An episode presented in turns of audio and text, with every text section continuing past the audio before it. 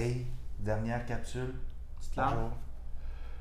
On va en... Oh! OK. Ouais, mais on n'a pas fini, fait qu'on va en Ben faire d'autres. non. Chaque coup, on va faire. Il y aura d'autres séquences. notre live. Vous avez notre live sur la page, euh, en fait, sur institutneuroperformance.com. Vous allez dans la section formation. Vous Mhm. allez pouvoir aller voir optimisation de musculation appliquée. On devra avoir des articles éventuellement avec Yann. On va avoir Exact. le gros vidéo YouTube euh, qu'on a parlé, un petit live d'une heure, un peu plus relax. Ouais. Euh, puis en même temps, mais les capsules, tout le reste se trouve sur les, sur les médias, amusez-vous, partout. Sign up, suivez-nous, c'est super important. Euh, je ne sais pas si tu as des. bon, je pense que tu en as parlé, tes systèmes de sign up dans la capsule 1. Si tu n'avais pas vu la capsule 1, hey, vous êtes où? Yo! Allez voir toutes les capsules, parce que c'est super cool. Oui. Euh, bon, bref, dernier petit point qui je trouve ça intéressant parce que les deux, on a eu, on a eu affaire à ce genre de situation-là. Moi, c'est quand même euh, assez extrême parce que je m'occupe de préparation euh, de la championne de, de force, de, de- deuxième championne euh, d'Europe en fait, première de force l'IA en powerlifting. Je m'occupe de plusieurs athlètes en fait nationaux en Europe, puis mais je les vois pas souvent. Fait que là, il faut que je passe du temps à distance à leur parler ou essayer de parler à leur équipe qui s'occupe d'eux. Puis j'ai bien beau leur dire, fais ça, mais ils n'ont pas nécessairement les connaissances ou les outils pour le faire. Ouais. Puis ça ne veut pas dire non plus que le message va être compris avec mon accent formidable en Ouais. canadien. Alors, Mhm. euh, ça peut arriver aussi dans des salles qu'on. Exemple, Yann, tu as un plan, là tu parlais de tes boxeurs. Ouais. Tu fais un plan d'entraînement pour les boxeurs, bon squat, deadlift, bench, tous les trucs pour optimiser la machine. Mhm. Et finalement, lui, il a son préparateur physique ensuite pour la boxe directement, que lui, il ne connaît que la boxe, puis il va sortir souvent les vieilles, euh, les vieilles méthodes de chin-up, push-up infini avec abdos. Mhm. Euh, bon, à un moment donné, nécessairement, ce qu'on veut, c'est pas euh, fatiguer, gainer les abdos, les épuiser non plus, puis qu'ensuite, toi, tu arrives dans la salle, c'est de lui faire faire du deadlift, lui faire faire des choses qui a besoin d'un gainage abdominal conséquent. C'est là qu'on peut se blesser. Il faut qu'il y ait une communication. C'est peut-être coupe un peu là-dedans parce que j'ai en fait faire déjà beaucoup. Il Ouais. faut qu'il y ait une communication. Ça, c'est super important. Les thérapeutes aussi sont impliqués. C'est pas juste les entraîneurs, c'est les thérapeutes. Parce que si le thérapeute sent qu'il y a un, engorgement au niveau des tissus, un manque de mobilité X, pourquoi tu continues à entraîner ça en fou? Le muscle n'a plus la capacité de contracter correctement. Fait que ça, il faut que l'équipe, idéalement, quand on rencontre un athlète, il faut être capable de rencontrer l'équipe. Il faut au moins maintenant avec les médias sociaux, faire un, faites un Skype, faites un Messenger, euh, rajoutez une conversation, parlez entre vous, faites un groupe privé Facebook, euh, l'équipe euh, chose, un groupe secret. Il y a, il y a- plein d'options, mais il faut absolument que ça soit fait parce que les histoires d'horreur, on en a long comme le bras. J'en ai, il en a. C'est très, très, très, très dommage. Puis ça n'a pas, ça, pas son lieu d'être parce que vous travaillez pour la personne. Puis il n'y a pas une personne qui. Vous n'êtes même pas en train de faire le même métier de toute manière. Chacun est. Si, si vous pensez que vous n'avez pas besoin d'un autre coéquipier, ben engagez pas un autre coéquipier. L'athlète aussi, il faut qu'il sache. Partagez ça aux athlètes. L'athlète, Mhm. arrêtez de chercher des commanditaires si votre équipe n'en veut pas d'autres personnes dans l'équipe. Ça, c'est un, autre problème. Ça, Ouais. c'est des choses qu'on n'a pas nécessairement le contrôle. As-tu un petit quelque chose que tu veux parler Ben, peut-être euh, par euh, rapport à ça? euh, Ben, en tant que coach, euh, moi je dirais qu'une des grosses lacunes, c'est la communication. Puis l'équipe vers laquelle cet athlète va se tourner. Donc moi je vais parler en parallèle au sport de combat parce que c'est là-dedans que je baigne le plus.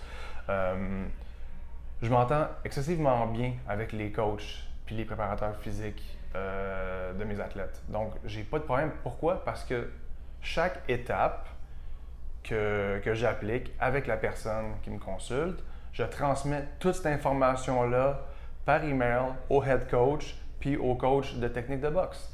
Donc, je suis en constante communication. Plus la, la période de camp approche, moins je vais baisser mon entraînement. Pourquoi? Parce que la personne, que ce soit euh, amateur ou professionnel, même professionnel dans les débuts, ces athlètes-là ne vivent pas de ça. Ils doivent travailler aussi euh, 40 heures par semaine en plus de leur préparation. Puis souvent, la préparation, c'est 6 jours semaine, 7 jours semaine d'entraînement.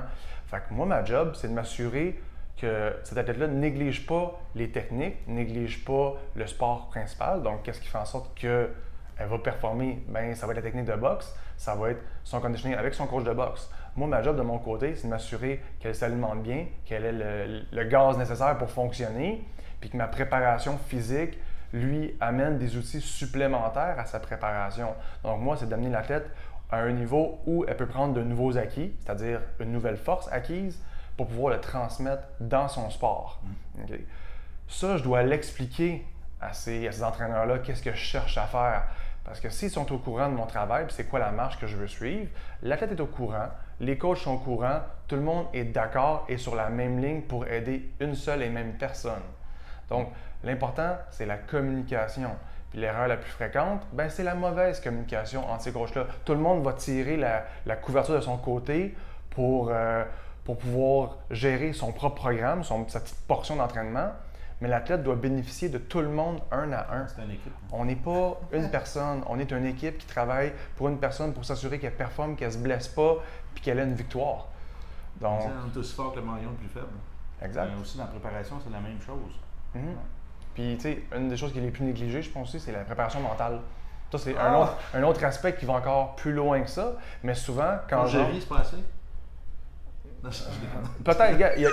OK. Ça dépend de, de, de, talent, de personne. Oui, tout le domaine. Il y a, des, des, coachs de vie qui sont hyper efficaces, puis il y a des gens qui sont des préparateurs mentaux. Au niveau athlétique, je, je préfère les préparateurs mentaux. Mm. Puis euh, ils vont faire un excellent travail spécifique à ça. Puis des fois, quand je rencontre, l'athlète vient me voir, puis me pose des, on, me pose des questions. On me dit Ah, écoute, s'il y a des. Il y a des problèmes euh, de stress qui peuvent être plus difficiles à gérer. Moi, ma job, c'est de m'assurer que la personne soit en bonne condition physique, que ça alimente bien. C'est ça la partie de mon travail. Je peux aider, donner, donner des, outils guides à cette personne-là, mais la préparation mentale, c'est pas ma force. Fait que je vais dire, parfait, je vais envoyer un email directement à ton préparateur, tu vas prendre rendez-vous avec lui, tu vas discuter avec pour une heure. Puis je veux que tu parles de tes, de tes craintes aujourd'hui. Mm. Moi, je peux t'aider, mais je ne suis pas la meilleure personne. Appelle-lui. Puis c'est ça qui fait la force d'une équipe. Chaque personne a son rôle à jouer pour aider, encore une fois, une seule et même personne. Moi, ça m'est arrivé en compé dans le fort. Ah, comme je me suis mis à somatiser, euh, j'étais stressé. T'as pas venu avec nous autres, hein? Non. Puis, euh, bon, système digestif, moi, j'ai mis à me lâcher, stressé. Il fallait aller aux toilettes tout le temps. Je oh, qu'est-ce qui se passe? J'ai mal mon stress. Je n'étais pas habitué de faire des, sports d'équipe. J'étais un, ancien handicapé. Je n'étais pas pris dans les équipes, moi, là, plus jeune. Fait que là, travailler avec d'autres mondes, vivre la pression, faire regarder, ça ne passait pas. C'est arrivé aussi les, les combats quand j'étais dans l'Est du Québec, en armure. Mais l'armure, il faut que j'aille me battre, puis. Oh! système digestif lâche. Euh, non, fait que là, il faut enlève l'armure, finalement. Oh, je suis pas sûr, euh, ma, maladie, mon, mon système digestif, ça allait bien. Le corps, une réponse physiologique va se passer, le système digestif va arrêter, le système immunitaire va arrêter, il va avoir une contraction musculaire, une perte de mobilité, tout change. Là. Si vous regardez la branche système nerveux parasympathique et système nerveux sympathique, tu es stressé, tu vas en sympathique. Si tu es stressé et tu n'es pas capable de gérer ça, le stress, ça ne se quantifie pas vraiment. Hein? Peux subir, oui, non, mais ça, ça te prend un préparateur mental. C'est lui qui va t'aider à gérer la façon que tu perçois l'événement, qui est effectivement un stresseur. Tu en vas te battre à coup d'âge dans, le visage. Moi, je fais mon sport. Euh, oui, euh, il y a un facteur stress quand même assez important. Hein. Euh, mais en réalité, tu te dis, bah, c'est sécure, puis c'est pas grave, tout va bien, puis je suis habitué, puis on a reçu d'autres. C'est un peu, c'est ça la perception du stress, c'est de gérer l'inconnu mettre du connu dedans, puis euh, mettre tout le côté, euh, rehausser en fait le, côté euh, non dangereux, puis laisser une très petite place, dans le fond, à l'échec et puis à la douleur dans l'histoire. Hein. Tu fais un sport de combat, tu sais que tu vas manger des points sur la gueule. Tu sais pas combien, par exemple. tu, sais que ça fait mal, tu sais que le gars, il va frapper fort, mais tu peux, il est dans une catégorie de poids, il est dans la même catégorie de poids que, de poids que toi. Fait que soit qu'il frappe un peu plus fort, un peu moins fort, la même chose.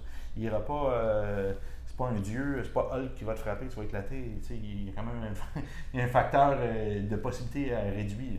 S'il pèse 150 livres, il va mesurer un petit peu plus que toi, un petit peu moins que toi, il ne sera pas 8 euh, mètres de haut. il y a quand même du rationnel, faut aller chercher. ça, c'est vraiment en préparation mentale, c'est intéressant. Parlant d'intéressant, j'espère que vous avez ça, trouvé ça très intéressant.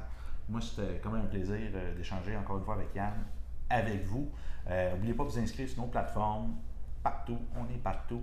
Les nouveautés sont sur le Linktree aussi, Institut Neuroperformance. Vous allez voir dans le bio sur mon Instagram, il est là, sur ma, page web aussi.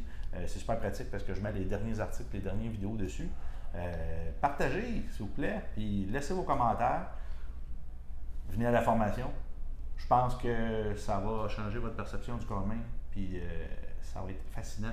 On a laissé, on n'a même pas parlé quasiment du contenu du cours, tellement qu'il y a de choses intéressantes, mais allez voir sur le site institutneuroperformance.com, formation, support. Oui, la liste de contenu est déjà là, est déjà uploadée en ligne. Donc, vous avez des questions par rapport à qu'est-ce que vous allez apprendre. tout est inscrit. Si vous avez des questions, communiquez directement avec moi, n'hésitez pas, je vais vous répondre, ça va me faire plaisir. Adios! Au revoir.